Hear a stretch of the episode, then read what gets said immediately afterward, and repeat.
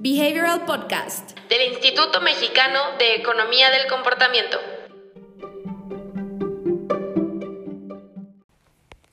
Hola, pues al parecer ya estamos en vivo en Facebook, Hola a todos. en YouTube también. Hola, buenos días, espero que se encuentren muy bien. ¿Cómo están llevando el encierro? Esperamos que todos estén muy bien, todos y todas sus familias. Yo soy Diana. Emiliano. Y bueno, el día de hoy vamos a comenzar con la lectura de un libro diferente. Recuerden que el Book Behavioral Club se trata de leer un libro diferente cada mes y que justamente hacemos eh, contenido y herramientas para que ustedes también puedan leer un libro con nosotros al mes. Y Correcto. bueno, el libro que ya les habíamos anunciado que vamos a leer en este mes es Inside the Notch Unit de David Halpern. Ayer nos preguntaban si este libro tiene una versión en español, pero desafortunadamente no la tiene.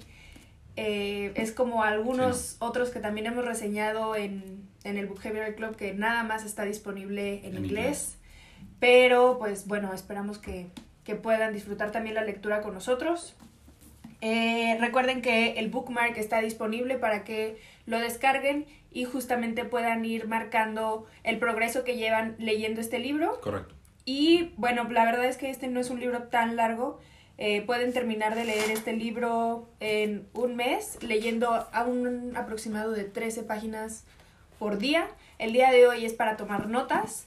Y bueno, si siguen la lectura con el bookmark como nosotros, hoy deberíamos estar en la página 55. Y bueno, ¿qué es lo que hemos revisado hasta ahora? Eh, nos hemos encontrado con que, déjame ir a revisar esto. Digamos, hay, es que estamos teniendo problemas con Instagram, pero un elemento muy importante del libro, ¿no? Es, se ve muy grande, ¿no? Para empezar. Pareciera que es un libro choncho en relación, por ejemplo, con, eh, tenemos por aquí el de Thinking Fast and Slow. Sí, acá Ah, está. Por ejemplo, en relación con Thinking Fast and Slow, que es el que acabamos, que acabamos de leer, que fue largo, ¿no? Vean, pareciera que es de la misma medida, ¿no? Sí. Ahora, lo que van a ver es que, pues bueno, Inside the Nut Unit tiene de estas, libra, de estas hojas gigantescas, ¿no? Que tienen letra muy grande, entonces no se asusten, es un libro bastante fácil y rápido de leer. Ahora, tiene una característica muy importante, muy importante esto, Diana, creo mencionárselo, ¿no? Que es es hecho por una persona de política pública, para una persona de política pública. Es decir, realmente si ustedes están interesados y vi- viven en el mundo de política pública, porque es decir, esto es lo que tiene y es lo que se van a enfrentar de tedioso esta lectura, ¿no? Ajá. Es decir, hacia adelante eh, Halpern habla mucho de la política que hubo detrás de la formación del grupo. Al final del día pensémoslo otra vez. Y me adelanto un poquito, perdón, pero es- esto cubre, ¿no? El cómo se crea el grupo y dentro de el, el- la interacción del libro van a encontrar mucho las anécdotas de eh, interacciones con el gabinete de presidentes, es decir, hay muchos elementos muy políticos, muy de política pública, ¿no? Que de ciencia política que van a encontrar en el libro. Entonces, es decir, es, otra vez como menciona Diana, un libro completamente diferente a lo que hemos estado reseñando, ¿no? Si se fijan hasta ahorita nos concentramos mucho en contenido y esto más bien es una persona de gobierno escribiendo sobre su experiencia en aplicación de principios e insights de las ciencias del comportamiento en gobierno, ¿no? Exacto, y Entonces, dirigiendo su equipo, ¿no? totalmente, eso también es una parte súper importante, ¿no? Es decir, habla mucho de cómo se crea el grupo, cuáles son los retos de dirigir un grupo, y digamos que es el primer libro, ¿no? En presentar formalmente, pues, pequeños tips, bueno, no tips como tal, pero eh, experiencias que podrían ayudarle a una persona en crear un grupo, ¿no? Si a ustedes les gustó o han leído la le- o han leído Notch, justamente, creo que este es el siguiente paso o el primer paso que pueden tomar. No creo que haya un eh, orden específico, aunque en este libro o en esta edición en particular está el prefacio, se dice, de Richard Thaler, escrito por Richard Thaler, coautor de Notch.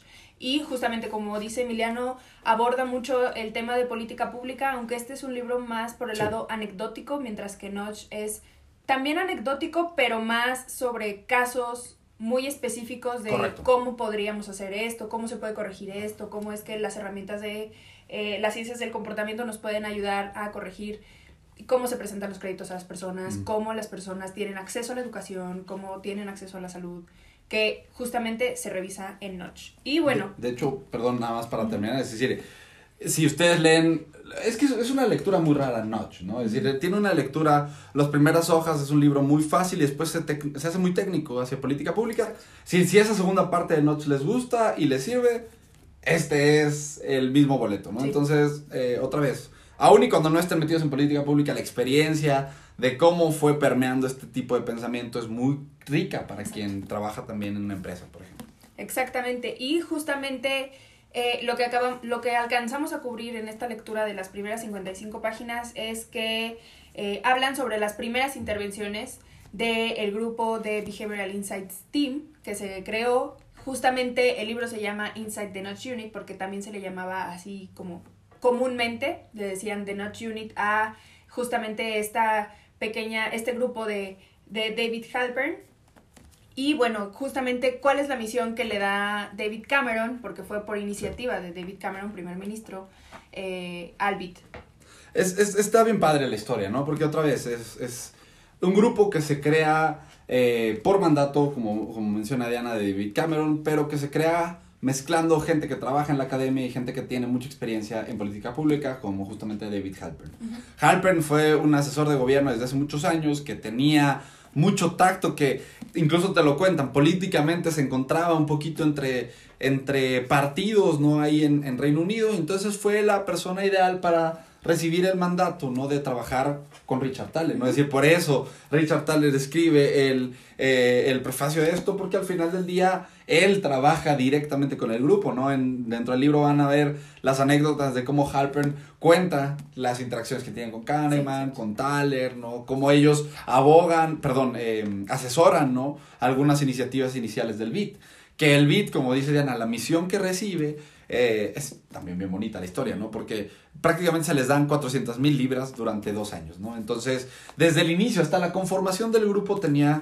Eh, un supuesto, ¿no? Como que no le daban tanta credibilidad a esto se va a quedar y para siempre, sino que los estaban condicionando. Exactamente, o sea, por predefinición, eh, el grupo se acababa a menos que se alcanzara un cierto objetivo. ¿Cuáles eran los objetivos? Devolver 10 veces en ahorros la inversión que iban a recibir. Entonces, ellos recibieron 400 mil libras para eh, conformar un grupo de 7 personas y durante el tiempo de prueba podían tener prácticamente cheque en blanco para eh, abordar eh, optimizaciones en distintas áreas de gobierno ellos eligieron, y de hecho es donde se vuelve muy famoso esto, ellos eligieron muy estratégicamente por dónde empezar y empezaron tocando o incentivando no la falta de pago de impuestos. Y esto prácticamente fue el home run que hizo que pues la práctica despegara, ¿no? Porque al final del día ellos encontraron la manera de con cartas, ¿no? Digamos, haciendo segmentación y con mucha investigación, porque muchas veces, incluso aquí se va a contar, ¿no? Harper cuenta exactamente toda la experimentación que hay detrás de estas intervenciones de cartas, ¿no? A veces eh, dentro de las intervenciones de las ciencias del comportamiento, las cartas ah, ah, que, no sé, que presentan información de lo que están haciendo los demás, a veces son vistas como solución única, ¿no? Halpern hace una muy buena recapitulación de todo el trabajo de experimentación que hay detrás para poder entonces segmentar y elegir justamente el mensaje adecuado. Que sí, incluso decíamos, parte de los elementos que te integran en la parte posterior del libro, ¿no? Te habla de cómo ellos cambiando una pequeña eh, oración de un recordatorio de pago de impuestos lograron eh, recaudar millones de libras de... de revenue, de... Pro, de sí, de revenue, ¿no? Y otra vez, es decir, con estos tips fue que el grupo se fue consolidando, de hecho también Harper cubre el momento donde se hace la oficialización, ¿no? Entonces, pues si les interesa cómo funciona esto en política pública, no hay mejor libro, es decir, no hay otro libro que sea tan cercano a la práctica que este, ¿no? Exactamente. Y recordemos que justamente cuando hablamos de experimentación y las veces que hablemos en de experimentación en este libro, vamos a encontrarnos que no es experimentar algo antes de sacarlo, sino es hacer, digamos, en este caso eran cuatro diferentes intervenciones de comportamiento y mandar cuatro diferentes eh, cartas o la misma carta pero probando oraciones diferentes para saber cuál era la que tenía más impacto en las personas, que eso es justamente algo que se puede hacer cuando ya tienes un producto, un servicio o una estrategia, ya en la práctica tú ya puedes empezar a mandar y cambiar ciertos eh, eh, discursos o imágenes que les presentas a tus clientes o usuarios para saber cuál más o menos es la que puede tener un impacto mucho más grande en el resultado, ¿no? Correcto, correcto. Interrumpimos este capítulo del podcast para anunciarte que durante el mes de junio tenemos programados dos webinars completamente gratuitos. Entra a ecomportamiento.org Ve a la sección de recursos y accede a Webinars IMEC. Ahí encontrarás el calendario y los formularios de registro. Esperamos que puedas acompañarnos. Ahora sí, volvemos al capítulo. Y bueno, ¿qué lograron a cambio? Justamente es otro tema muy importante que estos cambios de ciencias del comportamiento y que hicieron el BIT justamente es a costo o cero o costo muy bajo, porque las cartas justamente ya era algo que el gobierno mandaba para eh, la recaudación de impuestos y el pago a tiempo de impuestos. Entonces, cuando ellos cambian una oración, no se trata nada más de crear un sistema de cartas, ni de crear una aplicación, ni de crear una página web para que la gente pudiera tener acceso a pagar impuestos, sino las cartas que ya estás enviando, sobre lo que ya estás trabajando, ahí vamos a insertar el cambio y ahí vamos a insertar la intervención y ahí vamos a ver el, el sí, el cambio de preferencias de la gente o el cambio de comportamiento de la gente. digamos, eso está relacionado también a la historia del grupo, ¿no? Es decir, el grupo se empieza a conformar a la mitad de la crisis financiera de 2008-2009, vienen los años posteriores de austeridad y bueno, pues ante la necesidad de generar resultados óptimos de política con eh, eh, austeridad, pues justamente voltear a entender el comportamiento de las personas y buscar justamente estas eh, intervenciones costo efectivas fue pues una de las cosas que, combinaron, que se combinaron para hacer que pues el Not Unit del Reino Unido fuera o tuviera un crecimiento exponencial, ¿no? Porque conforme también vayan avanzando en la lectura del libro, van a ir viendo cómo esto pasa, ¿no? De ser un pequeño grupo de siete personas a ser grupos que tienen cientos de personas trabajando en todos los países del Commonwealth, en muchísimos lugares en el mundo, ayudando a gobiernos a integrar principios de las ciencias del comportamiento en sus operaciones. ¿no? Exactamente, al insertar estos cambios de costo cero, pues la verdad es que es muchísimo más viable para lo que sea que están haciendo. Ahorita estamos hablando de política pública, pero cuando ustedes ya tienen una plataforma o una página, un producto, servicio, lo que sea, es mucho más fácil pedirle a la gente, eh, o bueno, insertar estos cambios para las personas en donde ya está pasando la gente, en los puntos de contacto que la gente ya conoce, a tratarlos de familiarizar y tratarlos de hacerlos empezar con algo nuevo, como sería justamente la creación de otro sistema completamente diferente para el pago de impuestos, ¿no? Y otro tema que también eh, aborda este libro que me parece muy interesante es desde hace cuánto tiempo existen los nudges y desde hace cuánto tiempo justamente la política pública se ayuda de estas intervenciones en el contexto de las personas para hacerles cambiar su comportamiento. Y en esto veíamos algo muy eh, interesante porque yo no lo había pensado hasta que leí el, el libro que incluso las líneas que marcan los carriles, así como se fue popularizando eh, y avanzando, ¿no? Desde los carruajes hasta los eh, vehículos con un motor, cómo era importante trazarles una línea para que las personas supieran en qué carril se tenían que quedar, hasta dónde podían llegar, digamos, en las orillas de las carreteras o en algunas curvas, trazar esas líneas para que las personas supieran, ok, ya me estoy acercando demasiado a esto, ya puedo estar en peligro. Eso justamente también es un notch. Ahorita lo estamos viendo eh, por ejemplo, también en los espacios que están poniendo en las farmacias o en los supers, donde te indican en dónde te tienes que parar, más o menos para estar a un metro y medio de distancia de la persona de adelante.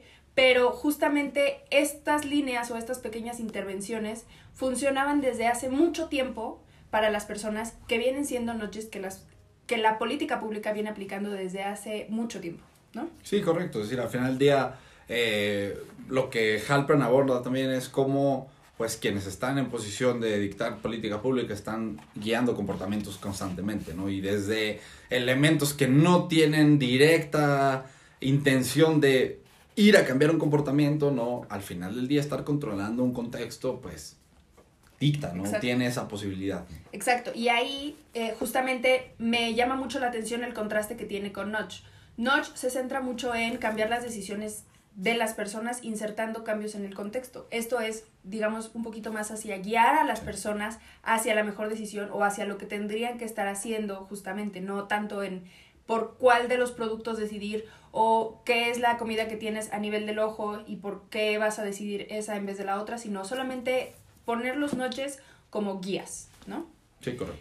Y pues bueno, eh, también otra cosa que podría verse como un notch que se habla justamente en este libro y que no veíamos tanto en notch justamente por este cambio de decisiones por el que aborda es cuando las cámaras miden la velocidad de un vehículo y entonces dan retroalimentación de si va a un exceso de velocidad, pone el número en rojo. Pero si va a una velocidad más o menos que es promedio en el camino, entonces va a ser color amarillo. Y esto justamente nos sirve mucho para retroalimentar a las personas, porque recordemos que hemos hablado muchas veces en los capítulos del Book Club de cómo la retroalimentación es un medio muy importante para cambiar comportamiento. Las personas no van a saber qué están haciendo bien o qué están haciendo mal a menos que tengan retroalimentación o que se apoyen de un punto de referencia que les permita eh, comparar su decisión o su acción con lo que deberían estar haciendo. Y pues bueno, la próxima semana se va a poner más interesante porque vamos a estar hablando sobre el modelo que usaba el BIT, que es justamente EAST. Entonces vamos a conocer por qué las intervenciones que hagamos o las intervenciones que hacía el BIT tienen que considerar estos cuatro principios que es hacer las cosas fáciles, atractivas, sociales y en tiempo. Exacto, justamente vamos a estar hablando la próxima semana de eso. Y pues bueno, si nos estás escuchando en el podcast, comparte este podcast con algún fanático de la política pública que ya haya leído Notch y ahora le quieras eh, compartir la lectura de este libro o haya leído este libro y ahora le tengas que decir que tiene que leer Notch. Entonces, ah, también les vamos a recordar que tenemos un live hablando de políticas públicas, de cómo la economía del comportamiento podría incentivar y eh, ¿Qué herramientas de la economía del comportamiento podrían ayudar a mejorar la plataforma de donaciones que tiene la Organización Mundial de la Salud? Si, si ustedes todavía no se registran, eh, por favor coméntenos en donde estén viendo este video, esta transmisión, y nosotros nos vamos a poner en contacto con ustedes para hacerles llegar un formulario de registro para poder mandarles la liga de la transmisión a su correo. Y pues bueno, nos vemos la próxima semana. Bye. Adiós. Si quieres saber más sobre los libros y los temas que abordamos en el podcast, ingresa a nuestra página web ecomportamiento.org donde encontrarás libros, autores, blog y mucho más. Encuéntranos en LinkedIn, YouTube y Facebook como Instituto Mexicano de Economía del Comportamiento, en Instagram como imec.mx o en Twitter como eComportamiento. No te pierdas las transmisiones semanales todos los viernes a las 10 a.m. hora Ciudad de México.